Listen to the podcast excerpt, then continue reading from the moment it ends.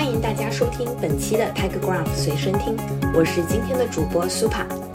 现在对企业来说，数字化转型早已不是选修课，而是关乎企业生存和长远发展的必修课。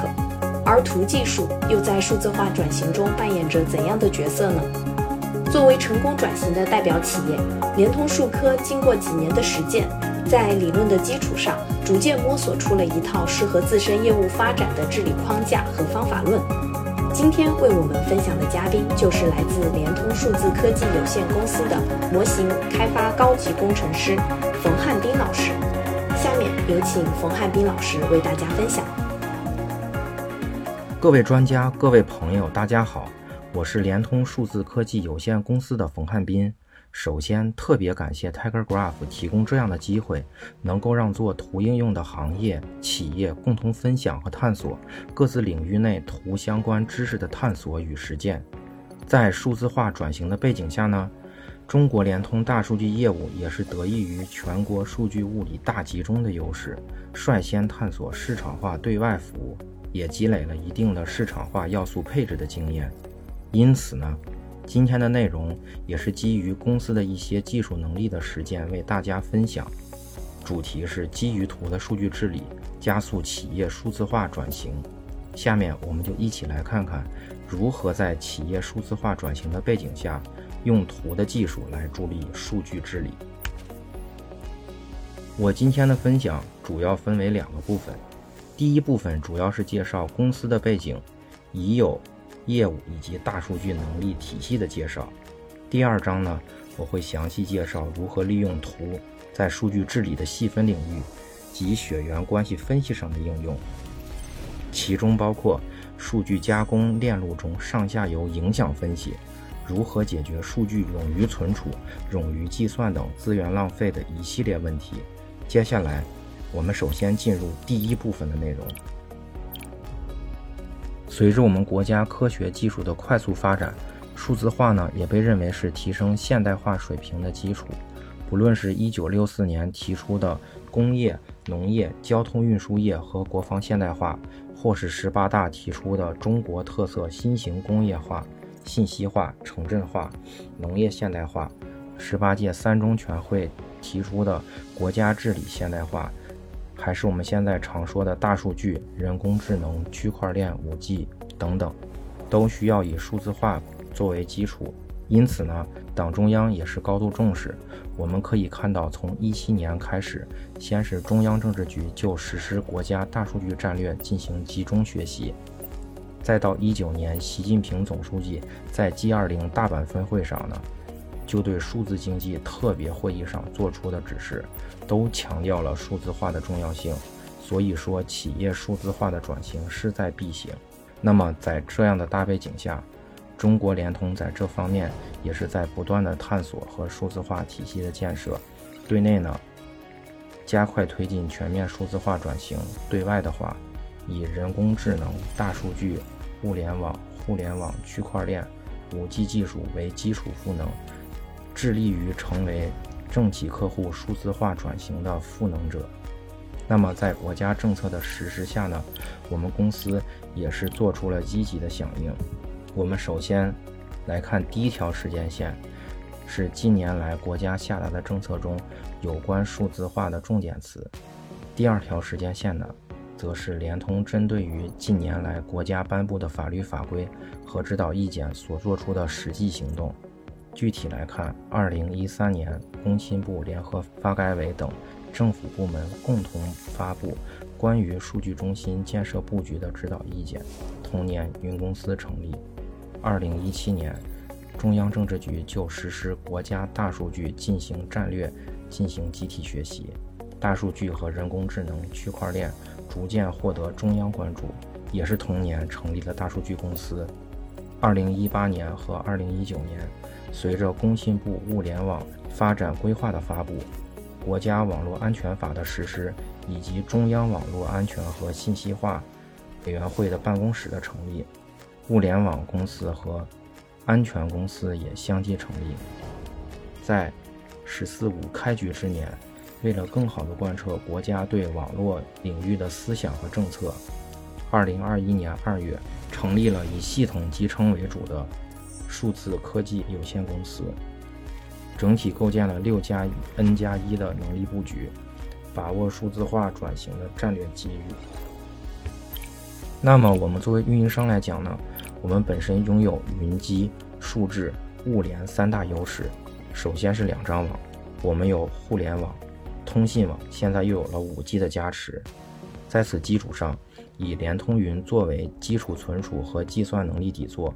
以安全服务作为保障，建立了物联网、大数据、人工智能、区块链四个方向的核心能力，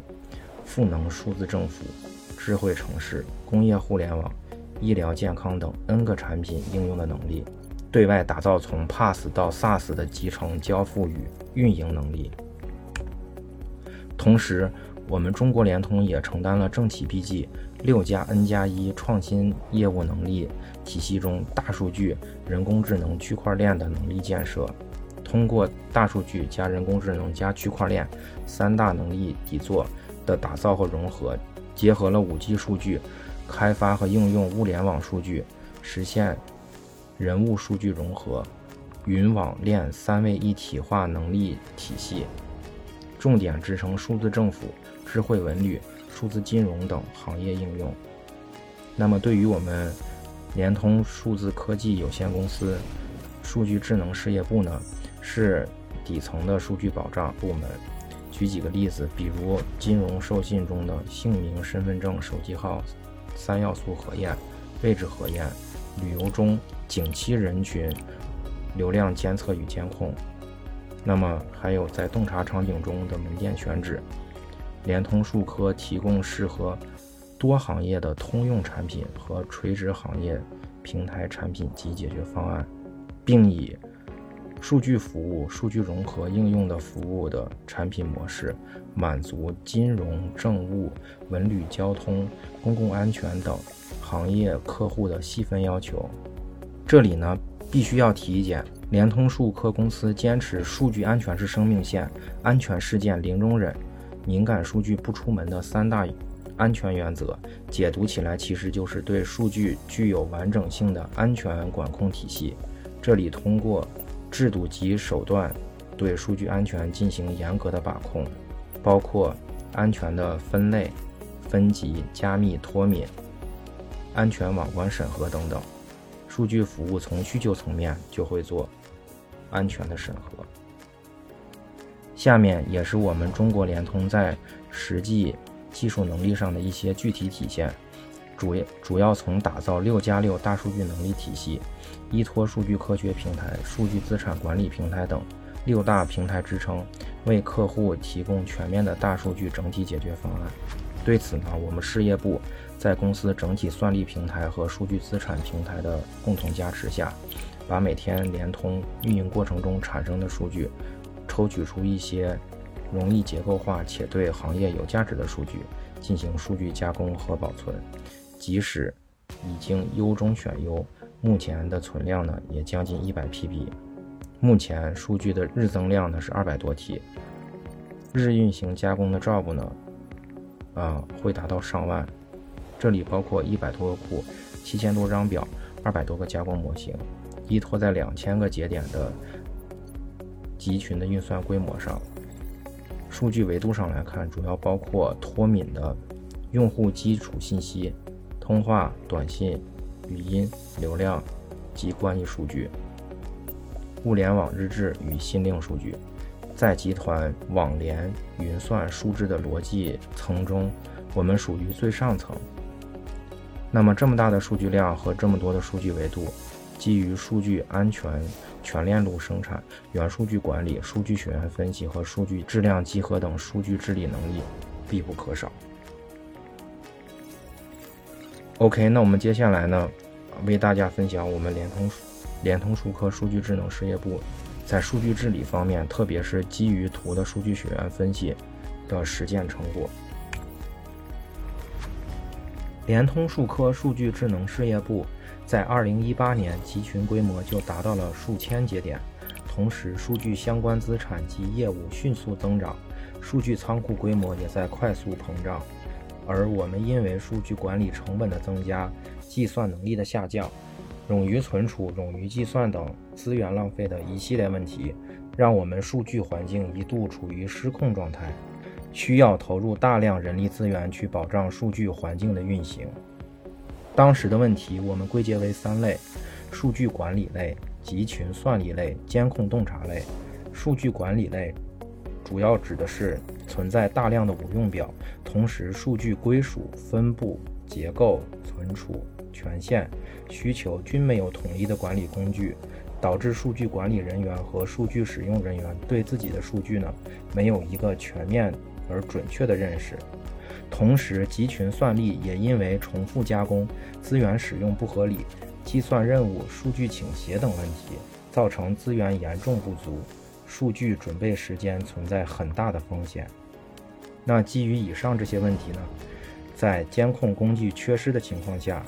对作业运作情况、存储系统运行情况、数据问题影响范围及使用情况，需要投入大量的人力进行问题分析。那么，数据血缘分析也就是解决上述问题做且必须要做的重要的一环。那说到数据治理这块儿，国外已有了像 DAMA、CMMI、DCMM 这样相对成熟的理论体系，里面包括很多的能力域、过程域、价值域的建设。那在里面呢，联通数科主要参考对标的是国家的 DCMM 的标准，及数据管理能力成熟度评价模型。这是一套综合标准规范、管理方法论。模型评估等多方面内容的综合框架，覆模型覆盖八个数据管理能力域，二十八个数据管理能力项，五个成熟度等级。我们已经完成了 DCMM 成熟度等的等级评估，达到了四级的标准。同时呢，联通数科经过几年的实践，在理论的基础上呢。逐渐摸索出了一套适合自身业务发展的治理框架和方法论。如果总结为一句话，就是要基于科学的数据价值观，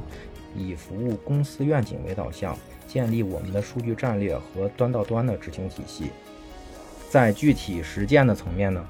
会基于右边的五步法，以问题为切入点，充分把数据治理实施的过程，用相对精细的闭环的手段，切实解决。业务的问题，接下来来着重介绍一下我们的数据血缘系统。数据血缘是数据治理的细分领域重要的应用功能，为我们的数据管理人员和数据开发人员呢提供了很大的帮助。通过数据血缘，我们可以做到跨数据源、跨存储，对数据源进行了全链路的跟踪、影响分析。数据孤岛的洞察，让数据加工流程可以追溯，数据敏感流向可以跟踪，数据影响范围呢也可以快速的评估。通过数据血缘的应用，最终我们期望达到的目标是以无侵入的方式完善企业级全域的数据管理平台体系，提供全域物理视图、业务视图、原数据变更、跟踪监控、全域数据血缘关系图等核心功能。那。我们有了明确的目标导向，也依托于 Tiger Graph 图数据库强大的计算引擎，帮我们完成了数据血缘中关键的一环。我们的数据血缘系统建成后呢，也就自然具备了几个特点：一个是高自动化、高质量、少人工参与绘制全域数据血缘关系；还有呢是采用图数据库承载数据表、数据字段的血缘关系，并提供复杂。血缘关系的毫秒级查询以及线上复杂的追溯需求。下面我们就来看一下我们在数据血缘系统构建的工作上都做出了哪些努力。我们的数据血缘系统呢，主要包括以下四个模块：数据采集模块、实时入图模块。数据血缘分析模块和自动化分析报告模块。首先，数据采集模块是通过我们自主开发的 Spark Hook 和 Hive Hook，在数据加工任务调动起来后，分别负责解析 Spark 和 Hive Circle 的啊执行逻辑计划，这样就获取了原始的加工链路关系数据，再将采集的结果呢以 JSON 的形式推入消息队列中。这里消息队列我们选取的是啊 Redis。第二步实时入图模块呢会消费队列中的信息，将解析的 JSON 数据和元数据平台的数据信息融合加工后呢，实时的 post 到 Tiger Graph 图数据库中，构建数据血缘关系图谱。这个应用是用 Python 开发完成的。第三个呢，就是数据血缘最核心的模块 Tiger Graph 图数据库，负责存储整个血缘关系血缘关系图，而图计算引擎负责实现血缘分析的算法加工。且 Tiger Graph 自带的 Graph Studio 也可以帮我们完成一些数据探索和可视化的展示工作。血缘分析的数据结果呢？依然要通过 Python 持久化到 MySQL 数据库中。最后一个模块呢，完成了高自动化、高质量、少人工参与、智能化的完成血缘报告分析。虽然数据采集也是数据血缘中非常重要的部分，而我们在采集 Spark 的加工流程时也遇到了很多困难，但是这并不是我们今天分析的重点。那接下来我们就着重看一下后两个模块图计算在血缘分析中的应用。下面介绍一下血缘分析模块中的图计算存储部分。图数据库存储的就是呢数据表加工链路关系图构建的血缘关系图，其中呢节点类型就是数据表，包含的属性有数据表的基本信息、业务线、数据表储存层级、schema 等。边的类型呢为加工流程指向，边属性。包括操作类型、执行 ID、执行时间、数据表产生方式、占用资源、队列名、执行时长等。目前呢，图内数据的总节点数呢是两万两千七百二十四个，边的总数呢是八万四千二百五十六个。啊，数据表的节点属性呢共十五个，加工流程边的属性呢共有十个。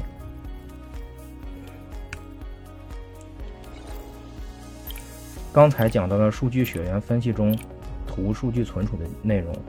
那下面我们来看一下整个血缘关系系统最核心的部分——血缘分析。我们在血缘分析的过程中，主要运用的是图数据库集成的计算引擎，那需要写 G-circle 的方式来驱动。血缘分析模块中的基础分析部分呢，主要由六种基础查询构成，包括已存在的节点表和加工链路关系表详细信息的查询，数据表上下游查询。那主要的查询场景呢，就是主要在加工流程追溯、敏感数据流向跟踪等场景下都会用到。那量表链路查询这个功能，可以返回量表间所有的加工链路，从而可以精准的分析。加工流程是否合理？加工链路是否需要优化？是否产生了更多的无效表？依托于 Graph 高性能的图计算引擎，如图所示，即使量表间加工流程相隔十度，也可以达到毫秒级响应，一秒钟得到查询链路。小功能可以解决大问题。我们在数仓建设的过程中。往往需要做数据加工流程的迭代开发，数据公司生产加工链路庞大且繁杂，每一个细微的改动可谓是牵一发而动全身，都会产生影响辐射效应。特别是在数据孤岛下线、冗余流程的优化、新老加工流程的替换等场景下，如果我们做任何的修改，结果都会对各个业务线产生影响。那么，对于下游表的业务影响范围来说，相关方的确定、分析影响力也尤为重要。数据血缘下游表链路查询就完美的契合了这个场景的需求。在每个数据的加工流程优化过程中，我们都要从贴源层到应用层做自底而上的影响力分析。对于每个数据流、每条业务线。都要达到全链路监控、及时反馈、加工溯源等功能。就在下游表链路分析影响的助力下，保障了我们的数仓完成了多轮的迭代。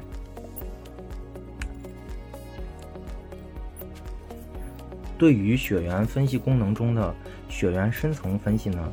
，Tiger Graph 自带的 Graph Studio 就不能满足我们的需求了。完成图计算的各个分析算法的功能后，需要用 Python 调用图计算 API 的方式，再将分析结果加工为 Pandas 的 data frame，然后在 MySQL 数据库中做持久化保存。那现在我们就来看一下数据血缘深层分析都包含哪些部分。首先解决的场景是非合理分区表的识别。经分析发现，数据库中存在大量表明含有账期的数据表，这些数据表的加工逻辑及字段组成大多相同，疑似将账期分区写入了表明，而未做分区。这种结果表写入的方式虽然简单而直接，但是给数据周期的管理带来了很大的困难。也易产生数据受众过多的误导，影响评估数据价值。分析算法实现的逻辑是建立以表明、表结构、加工流程等为数据特征的相似度判别模型，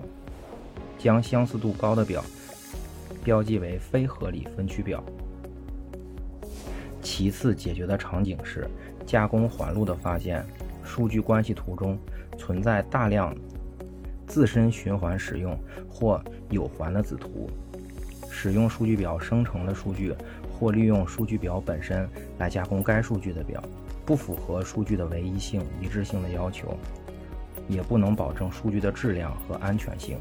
不仅会严重影响到数据质量的管控，还会对相关系统中的实时数据的准确性呢产生一定的影响。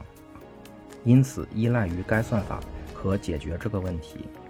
其算法实现的逻辑是，在关系图中，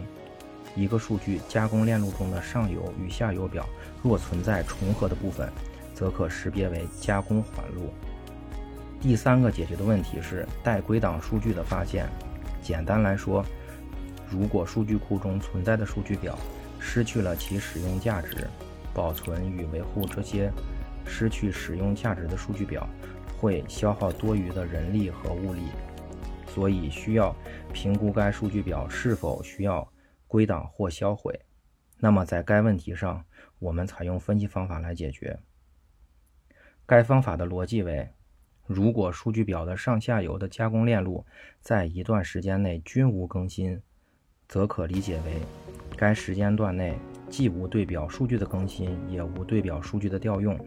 则评估为该表为待归档数据。下一个呢是冷热表分析。冷热表分析主要是对数据表被使用的热度进行量化，基于 PageRank 算法分析数据表被使用或依赖的程度，计算数据表的得分，用得分呢来表征其重要性。识别库表的重要性程度有利于评估数据价值、进行数据定价、资源分配等。举例来说，我们可以使用冷热表分析的结果来确定数据表的压缩格式和存储周期，以便更好地利用 HDFS 资源。数据跨层逆向跨层问题表分析的是，数据库中存在的部分库表并没有按照数据仓库的设计原则。跨层级加工，如 DM 层的数据直接从 ODS 层的数据表加工得到。数据跨层加工或逆向跨层加工，不仅会严重影响到数据质量的监控，还会对相关系统实时监控呢也会产生一定的影响。那这个算法实实现起来逻辑相对来说比较简单。通过图的一度关系查询，筛选出原表与目标表层级相差不等于零和一的数据链路关系，判定为存在数据跨层或逆向跨层的问题的数据表。最后一个呢，分析的是，如果在数据加工链路中出现过多的数据表，且大量中间表几乎不再被调用，结果导致加工流程繁杂。储存资源浪费，算法通过融合上游表链路查询和两表间链路查询的功能来实现。以上血缘分析的结果就可以应用于自动化分析报告模块。以 Python 实现的模块呢，从 MySQL 取到血缘分析结果的数据表，然后在此基础上结合一定的数理统计分析，将结果以图表的形式呢，结合数据报告的模板文档，自动化的生成分析报告，为数据管理人员和数据开发人员提供有力的支持。以上呢就是整个数据学院系统的所有内容。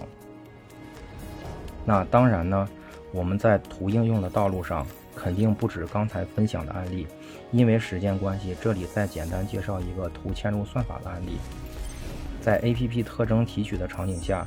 我们构建了用户使用 APP 的关系网络图，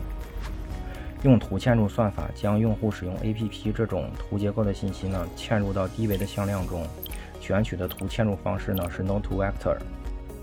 通过在图上随机游走采样，生成采样序列之后呢，用 Spark MLlib 包中呢自带的 Word2Vector 的方法，以处理文本词嵌入的方式呢计算得到最后的特征向量。最后结果用于补充原有的机器学习模型的特征。模型评估的指标呢都有，模型的评估指标呢都有明显的提升。左上角的图呢，是通过图嵌入算法计算得到的所有 APP 向量的结果，再经过 t-SNE 降为可视化的效果。我们通过肉眼就可以看出，最后的特征向量在二维空间上具有明显的聚集效应，也就是说，最后的图嵌入效果非常好。那以上呢，就是我今天的分享，希望更多的朋友、专家加入到图应用。的行列中一起探讨、学习、交流、进步赋能行业。感谢大家，感谢冯汉斌老师精彩的分享。我们也期待越来越多的企业能通过图技术加速数字化转型。如果你想了解更多图技术应用和案例分享，刚刚过去的 Graph 加 AI 二零二二全球峰会上就有关于该话题的最新研究和讨论。可以登录 TigerGraph 官网的峰会页面，或关注 TigerGraph 公众号，点击菜单栏中的 Graph 加 AI 了解。今天的播客就到这里，感谢您的收听，我们下期再见。